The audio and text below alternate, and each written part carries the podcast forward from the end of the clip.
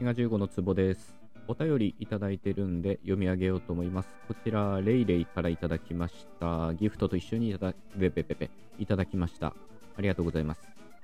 C、こんにちは。いつもなるほどと思いながら聞いております。さて、今日は質問のお便りです。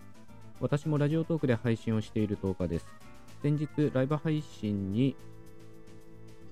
えー違うわ先日ライブ配信をした際にコメントをくださったリスナーさんに久しぶりにお会いできて嬉しいですと言いました。ここでふと疑問に思ったのですが私の中では本来会うとは、えー同じ場で顔を合わせることだと思っていました。しかしこの場合顔出しもしておらずリスナーさんは文字で私は声での言葉だけのコミュニケーションで同じ空間にいないのにもかかわらず会うという単語を使ったのは意味からずれているのではないかと、と同時にこの状況を会う以外でしっくりくる言葉を見つけられませんでした。この状況での動詞は何なのでしょうか？それとも時代や環境とともに言葉の意味も移り変わるという観点からこの状況で会うを使ってもいいのでしょうか？という、えーお便りです。レイレイどうもありがとうございます。面白いですね、これね。こういう機会どんどん増えていきそう。っていうか増えてるでしょうね。このコロナ禍の時代において。まあ、 Zoom 等をね、使ったミーティングで、会うとか言ってんじゃないのかなっていうか、そもそもミーティングっていう、この英単語が meet っていう動詞の変化形なので、まあ、英語でももしかしたら似たような問題が起こっているかもしれません。で、えーこの状況で会うを使ってもいいのでしょうか？まあ、いいか悪いで言えば、えーいいと思います。まあ、いいというか、まあ、どうでもいいと言った方が正しいかもしれませんけど、まあ、これ、あの、突き放してるとかそういうわけではなくて、なんて言うんですかね。まあ、やっぱり、母語話者の口から出てきたものなので、まあ、間違いではないと思うんですよね、そもそもね。で、レイレイがここで実際に面と向かってないにもかかわらず、会うって使ったというかね、まあ、使ってしまったというかね、っていうのは、まあ、意味変化といえば意味変化かもしれないけど、意味拡張という言い方をした方が適切かもしれません。今日はちょっとね、こういう意味拡張っていう観点から、この会うっていう動詞のね、使い方をお話ししていこうと思います。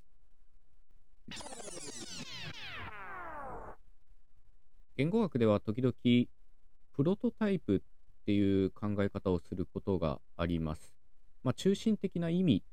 というか、中心的なメンバーとか、まあ、そういった意味なんですね。例えば、鳥のプロトタイプっていうと、普通は飛ぶものを思い浮かべて、ペンギンとかダチョウが中心的なメンバーとはあんまり考えられないんですね。もし私が鳥だったらとか言った場合、ペンギンとかダチョウを思い浮かべる人はいないと思います。まあそういった意味で中心的なメンバーということです。で、これは、なんて言うんですかね。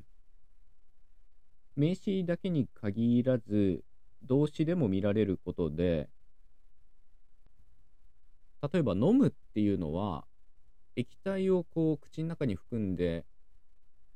まあ、体内に取り込むっていうのが多分プロトタイプだと思うんですね。でも日本語だとそこから意味が拡張されて、液体じゃなくても薬を飲むみたいな言い方ができるし、さらにはもっと抽象的な意味に拡張していって、相手の要件を飲むみたいな言い方もできますよね。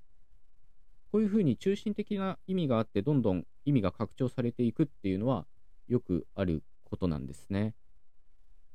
で、どういうふうに意味が拡張されていくかっていうのは言語によって異なって、まあ分かりやすいのはやっぱ英語だと思うんですけど、英語では薬を飲むっていうのはドリンクは使えなくて、take っていう動詞を使わなきゃいけないんですよね。まあこれもまた言語の多様性をね、見る上で面白いとこだと思います。で、えー今回お便りにあった会うっていうのも、まあ、レイレイが違和感を感じたのは、やっぱりプロトタイプの中心的な意味としては、面と向かって顔を合わせるっていうことなんですけど、そこから、まあ、意味がずれるというかな、まあ、拡張されるっていう言い方が一番いいと思うんですけど、意味が拡張されて、スマホなりなんなり端末を通してコミュニケーションするときにも合うというのが使えているということですね。ただ、中心的な意味ではないにしろ、合うっていうのが使えるっていうことは、まあ、共通した意味がそこにあるっていうことですよね。鳥だったら、何ですか、くちばしがあるとか、羽毛があるとか、その飛べるっていう中心的な特徴がないとしても、拡張されているっていうことですよね。で、この会うっていうのも、コミュニケーションをとっているっていう共通した意味合いがあるので、面と向かっていなくても使えているっていうことだと思います。これが例えば Twitter の投稿とかインスタの投稿とかね、そういった場合は、会うとは使えないじゃないかなと思います。その一方的なやり取りの場合は、やっぱり会う以外の動詞を使うと思うんですね。お互いにやり取りするっていう意味があるからこそ、面と向かっていなくても会うっていう動詞が使われているんだと思います。なんか似たようなこと言っちゃってますね。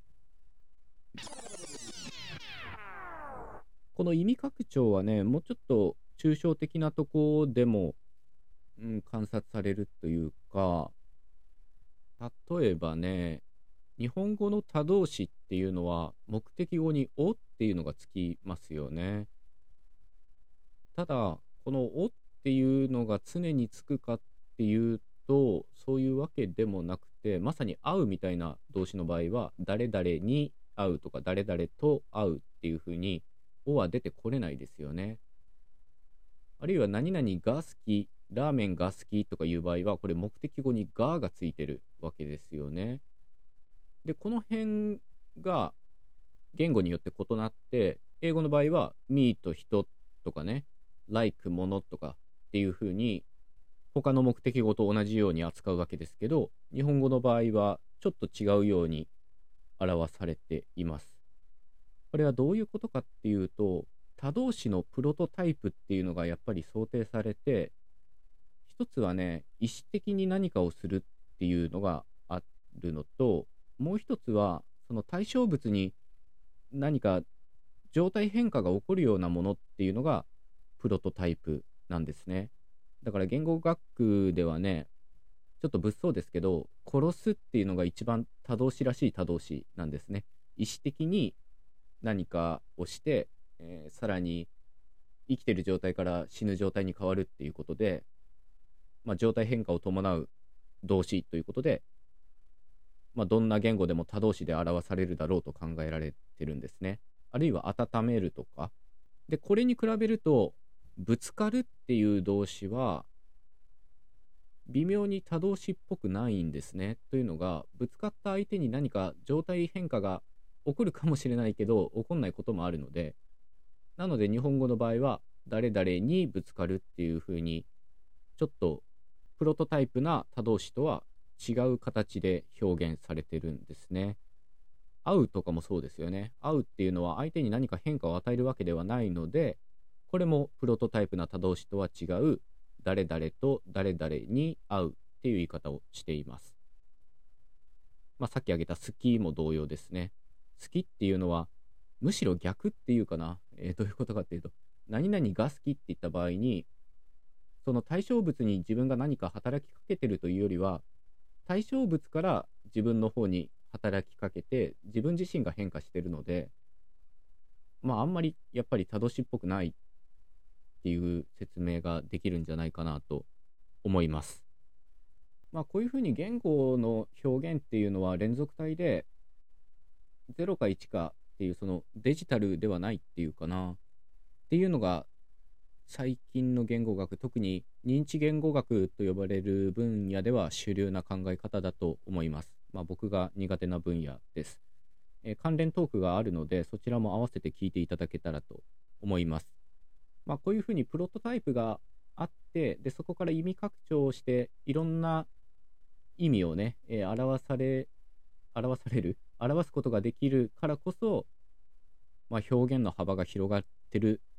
とも言えるので、まあ、今回の会うもそうですね、えー、バーチャルな世界っていうんですかね。であっても、会うっていうのが使えるっていうのは、ある意味その人間の根本的な能力と言ってもいいかもしれません。